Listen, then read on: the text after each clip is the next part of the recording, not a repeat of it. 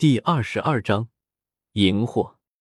就在这时候，青铜棺突然一阵剧烈颤动，所有人都站立不稳，不少人直接摔倒在地。怎么了？发生了什么事？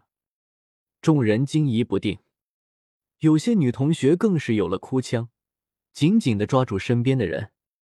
救援的人到了吗？难道在解救我们？在担忧与惊惧中。潼关的震动更加猛烈了，没有人可以立足，几乎全部倒在地上，与冰冷的青铜棺亲密接触。轰！最后一声巨震，明显可以感觉青铜巨棺发生了大碰撞。终于到了第一站，荧惑。周通心中有些惊喜，在这里可是还有一件至宝——菩提子。叶凡和狠人大帝相关的那一部分机缘，不能动。但是和狠人大帝无关的东西，那我就笑纳了。周通心中默默的说道。很快，青铜棺平静了下来。光有光啊，可以出去了，肯定是有人来救我们了。青铜巨棺翻倒，棺盖倾斜，打开了一道缝隙，我们终于脱险了。无数的同学开心不已，迅速向外爬去。但是，当所有人都出去之后，顿时他们都愣住了。入目所见，竟是一片荒凉，红褐色的大地冰冷而枯寂，天空昏暗，死气沉沉。这里绝对不是泰山，甚至不是他们所熟知的任何一个地方。这是什么地方？说话的人声音都在颤抖。难道是救援之人把我们丢在了一片无人区？难道以为我们身上感染了什么东西吗？另一人开口，声音同样在震颤。我们到底到哪去了？我想回家。又有人开口，还带着一丝哭腔。叶凡静静的看着这一切，忽然他想到了周通，下意识的向着周通所在的地方看了一眼，而这一看，他顿时呆若木鸡。只见周通没有任何准备动作。好像就是脚掌微微用力一踏，整个人就像一颗炮弹一般，直接跳到了旁边一块足足有二十多米高的巨石上面。见鬼！小霸王怎么变超人了？站在叶凡身边的庞博惊呼。他刚才也顺着叶凡的目光，看到了周通一步跳上巨石的惊人表现。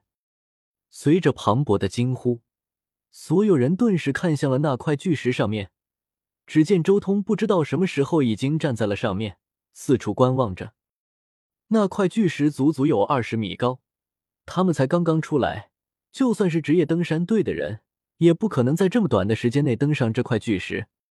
小霸王，你怎么上去的？周易大声问道。周通，你在上面看到了什么？这是什么地方？附近有人吗？王子文也立即跟着询问。周通这时候才转过身，低头看向下面的诸多同学，道：“这里已经不是地球了，很危险，你们全部留在这里，别走。记住，千万别离开棺材太远，要不然遇到危险，我也救不了你们。毕竟也是多年的同学。”周通本着能救则救的想法，告诫了他们一句。当然，如果他们硬要找死，那也没办法。周通。你看到什么东西了，小霸王？到底有什么？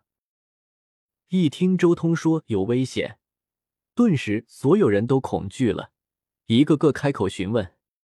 面对众人的询问，周通没有多说什么，仅仅只是摇了摇头，然后直接一步跳下了巨石，向大雷音寺的方向跑去。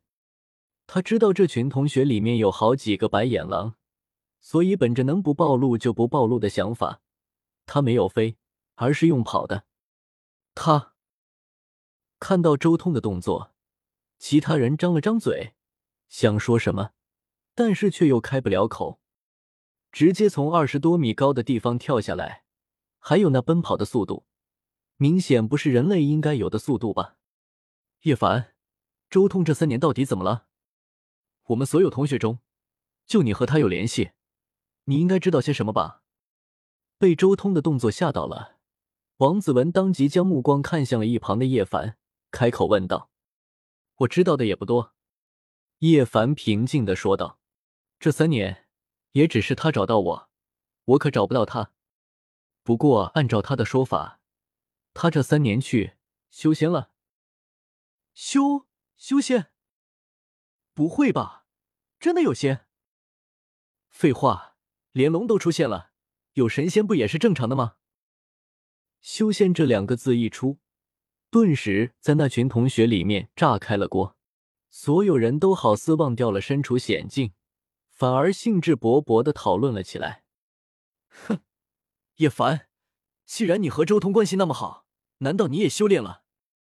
一直也叶凡不对付的刘云志嫉妒的眼睛都红了，直接向叶凡发难。叶凡瞥了眼刘云志，淡淡的说道：“我修没修仙，关你什么事？你要是想学，等周通回来。”你自己找他去拜师学艺。哈哈，小霸王可是告诉我，拜师必须要磕九个头，然后给师傅奉茶，只有师傅喝下了茶，才算拜师成功。入门之后，还要每天挑水劈柴一年，才能正式传授功法。刘云志，你能忍得了？庞博也笑着调笑道：“庞博，你……”刘云志还想说话，但是话才说到一半，顿时。宏大的佛音响彻天宇，震动了苍穹，天地皆在颤动。